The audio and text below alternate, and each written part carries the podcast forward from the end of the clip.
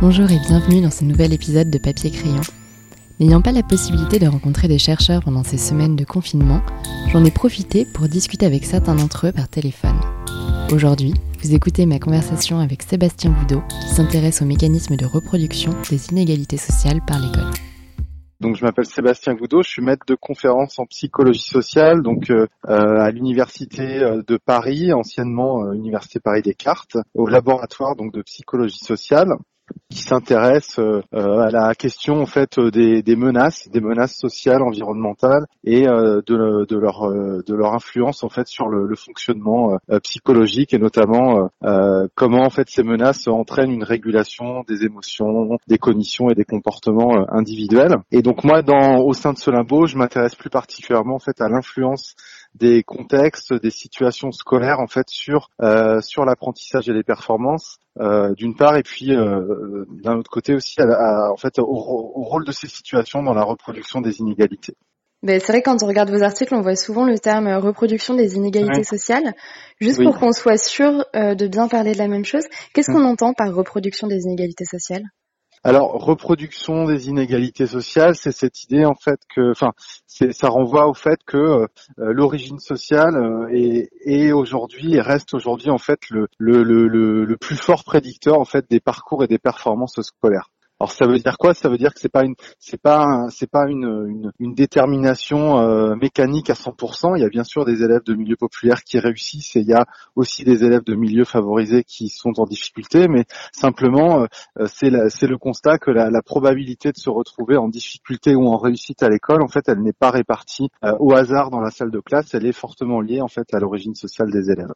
Alors il y a d'autres facteurs hein, qui prédisent la réussite. Il y a le genre, mais de façon un petit peu plus complexe, puisqu'on sait que les filles réussissent mieux que les garçons dans les premières années de la scolarité. Et puis après, il y a une inversion à partir du collège et du lycée, surtout dans les domaines scientifiques. Il y a encore d'autres facteurs comme la position dans la fratrie, euh, le mois de naissance, mais c'est vrai que de, toutes ces variables explicatives, c'est vraiment l'origine sociale qui, qui, euh, qui prédit le plus en fait les performances en fait, euh, cette, reproduction, elle s'observe au niveau national, puisque si on regarde les données qui sont mises à disposition par le ministère, que ce soit les évaluations nationales de CP, que ce soit en fait les, résultats au brevet, euh, euh, au baccalauréat, on a en fait ce lien très fort.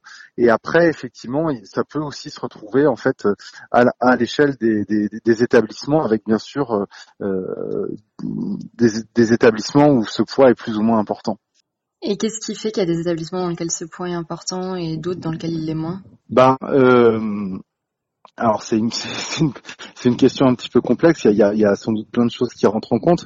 Peut-être que je, euh, peut-être que je, il faudrait que je dise un petit peu avant de répondre à cette question en préambule, c'est que en fait, euh, ce que je dis justement dans, dans, au début du bouquin, c'est que en fait le, le, phénomène de reproduction, il est, il est complexe et il est pluridéterminé. C'est-à-dire qu'il y, y, a bien sûr plein de variables qui, euh, qui ont une influence. Hein. Il y a des variables purement économiques.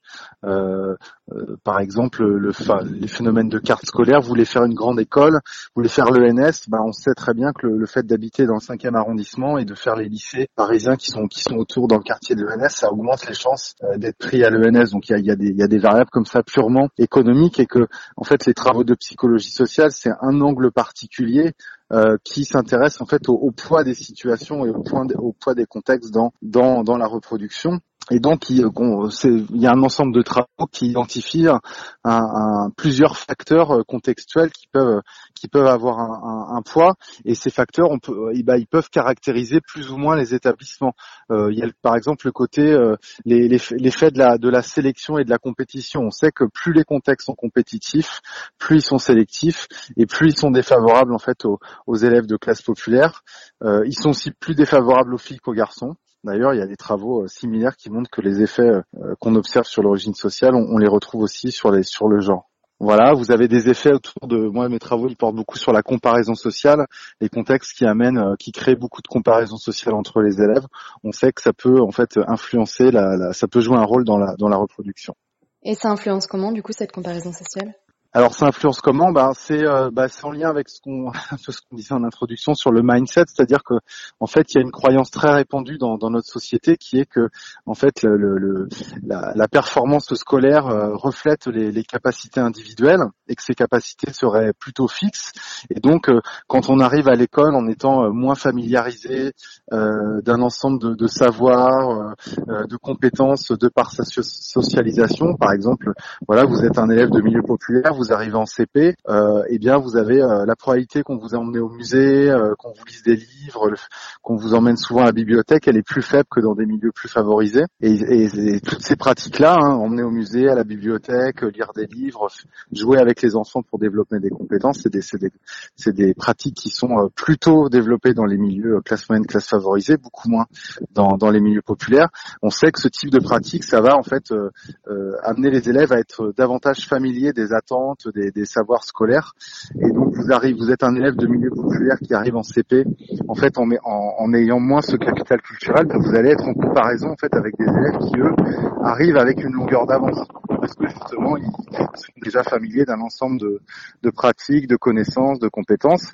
Et euh, bah, ce phénomène de comparaison peut amener les élèves à, penser en fait qu'ils sont moins intelligents, moins compétents que les autres. Et on sait qu'il y a tout un tas de travaux en psychologie qui montrent que bah, se sentir euh, euh, moins compétent, moins intelligent que les autres, ça crée une charge cognitive, une charge mentale en fait qui empêche de bien apprendre que vous allez être davantage focalisé sur sur la gestion de ce sentiment de menace que plutôt sur la tâche que vous avez à réaliser. Et ces mécanismes de reproduction sociale, du coup, ils, ils vont changer au fur et à mesure que les élèves euh, grandissent Parce que là, du coup, on parle de l'entrée, par exemple, à l'école. Est-ce que ces phénomènes, ils se retrouvent toujours en primaire, puis au collège et au lycée? Ou est-ce que ces mécanismes de reproduction sociale, ils vont changer au fur et à mesure de la scolarité? Alors, il y, y a, y a des choses qui sont communes, je pense, à l'ensemble de la scolarité. Par exemple, les travaux euh, sur le phénomène qu'on appelle la menace du stéréotype.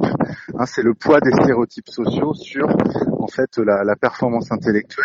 Vous êtes dans une tâche difficile qui est censée évaluer vos capacités. Ben, le fait d'appartenir à un groupe euh, réputé moins compétent, eh bien ça va euh, ça va vous menacer, ça va être consommateur de, de, de, de ressources cognitives. Vous allez moins bien réussir. Ces stéréotypes, ils sont à l'œuvre en fait à tous les niveaux de la scolarité. Hein. Il y a d'ailleurs il y a d'ailleurs des études qui montrent que dès le CP, on peut mettre en évidence ces phénomènes de, de menace du stéréotype. Euh, après, il y a des mécanismes qui vont être différents en fait, sans doute selon les, les, les âges. Par exemple, les, effets de la sélection, euh, on les retrouve plus en fait euh, dans le, après le, le, la scolarité obligatoire, c'est-à-dire qu'à partir du moment où il y a des effectivement des épreuves de sélection pour rentrer dans certaines filières et puis maintenant donc à l'université, euh, voilà, ça c'est des phénomènes qui sont plus présents dans les dans les dans les années supérieures. Euh, après, les effets de comparaison, ils existent à tous les niveaux. Maintenant, on sait que plus on avance dans les études, plus, enfin, moins les étudiants de classe populaire sont représentés. Donc, ces effets de comparaison sont sans doute euh, plus importants en fait dans les premières années. Et pour les personnes qui écouteront le podcast et qui, pour qui c'est assez flou en fait ce que c'est que la recherche, comment est-ce qu'on peut étudier du coup ces, ces mécanismes de reproduction sociale? Alors, ben, il y a plusieurs méthodologies. Euh, euh, ça dépend aussi des disciplines. Par exemple, euh, les sociologues vont beaucoup utiliser les entretiens, les observations, et puis aussi l'analyse de, de bases de données. En, en, psychologie sociale, on utilise aussi plusieurs méthodes. C'est vrai qu'on a tendance à privilégier l'expérimentation. Par exemple, pour pour, euh, pour revenir sur l'exemple que je vous, je vous, donnais tout à l'heure sur l'effet des stéréotypes, bah, imaginez vous allez dans une classe, vous faites, vous faites passer un test standardisé, par exemple une évaluation nationale, euh, à, des, à des élèves. Donc on va dire que vous avez plusieurs centaines d'élèves dans des classes réelles qui vont passer ce test euh, standardisé. Et puis pour une moitié des élèves, vous allez leur dire que ce test a pour but d'évaluer euh, leur, leur capacité, leur intelligence, et pour l'autre moitié, vous allez leur dire que ce test en fait, euh, euh eh bien, est un et c'est pour un futur manuel scolaire et on veut voir si euh, en fait le, les exercices sont bien adaptés à l'âge des enfants. Donc on retire un petit peu cette idée que la, la tâche va évaluer les capacités intellectuelles, et puis vous regardez en moyenne s'il y a une différence entre entre les deux situations, hein, comme on ferait quand on teste l'effet d'un médicament. Vous comparez, ben, si toutes les personnes qui ont pris en médicaments vont en moyenne mieux que euh, euh, les personnes qui, qui, ont pris le placebo. Bah là, de la même façon, vous pouvez regarder si en fait les différences de réussite liées à l'origine sociale, elles sont plus importantes euh, dans un groupe que dans l'autre. Et il y a aujourd'hui beaucoup de travaux qui montrent que dans, dans ces différences liées à l'origine sociale, elles sont plus importantes en fait dans les contextes évaluatifs que dans les contextes non évaluatifs en raison justement du poids des, des stéréotypes sociaux qui font que ben appartenir à un groupe réputé euh, euh, moins intelligent que les autres, ben, quand je me retrouve dans une situation évaluative, c'est menaçant, je vais avoir peur un petit peu de confirmer le, le stéréotype lié à mon groupe d'appartenance. Ok, donc ça c'était pour l'étude.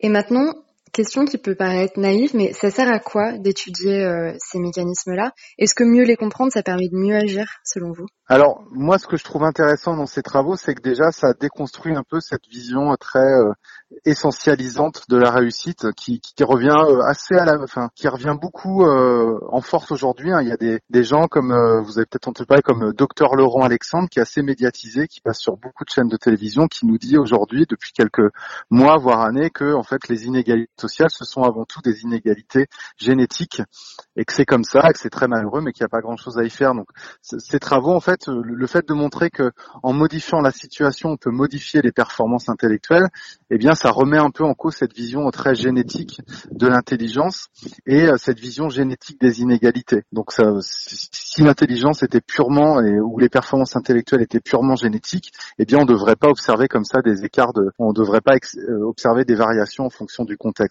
Donc ça permet déjà un peu de, de remettre en cause de cette vision et puis euh, d'essayer d'aller euh, d'aller comprendre plus précisément en fait comment ça se construit au quotidien dans, dans la classe. Qu'est-ce qui voilà quelles sont les pratiques, les contextes, les les, les, les interactions qui vont euh, qui vont créer de l'inégalité ou au contraire les réduire. Et donc on peut espérer, mais après ça demande aussi d'être ça demande d'autres études où on va tester scientifiquement l'impact de certaines pratiques, mais euh, ça, on peut espérer euh, comme ça essayer de réduire aussi le, phénomène. Ok, et tout à l'heure vous parliez de votre livre.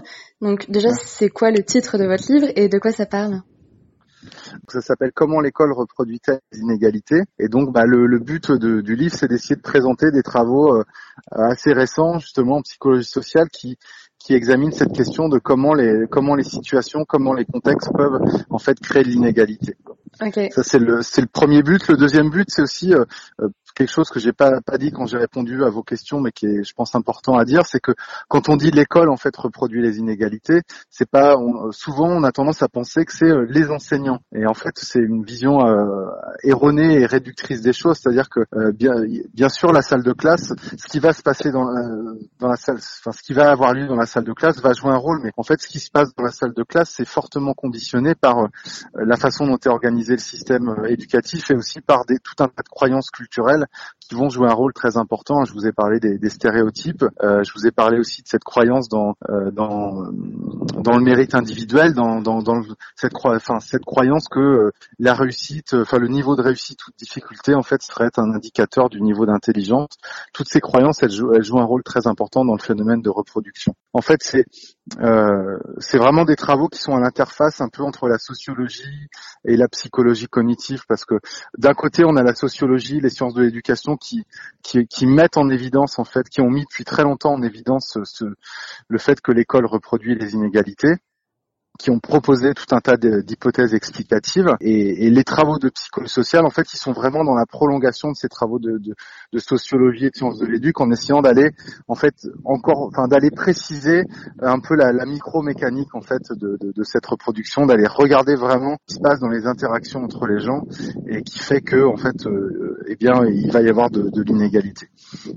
Et puis, c'est aussi à l'interface avec la, psychologie cognitive, puisque on parle beaucoup aujourd'hui d'utiliser les travaux en sciences cognitives pour former les enseignants et c'est vrai que c'est c'est important quand on est enseignant d'avoir des connaissances aussi sur comment fonctionne en fait le système cognitif, qu'est-ce qui se passe dans la tête d'un élève qui apprend à lire, mais on parle très peu du poids des situations et des effets de, de, de, comment certains contextes peuvent en fait modifier ces processus cognitifs.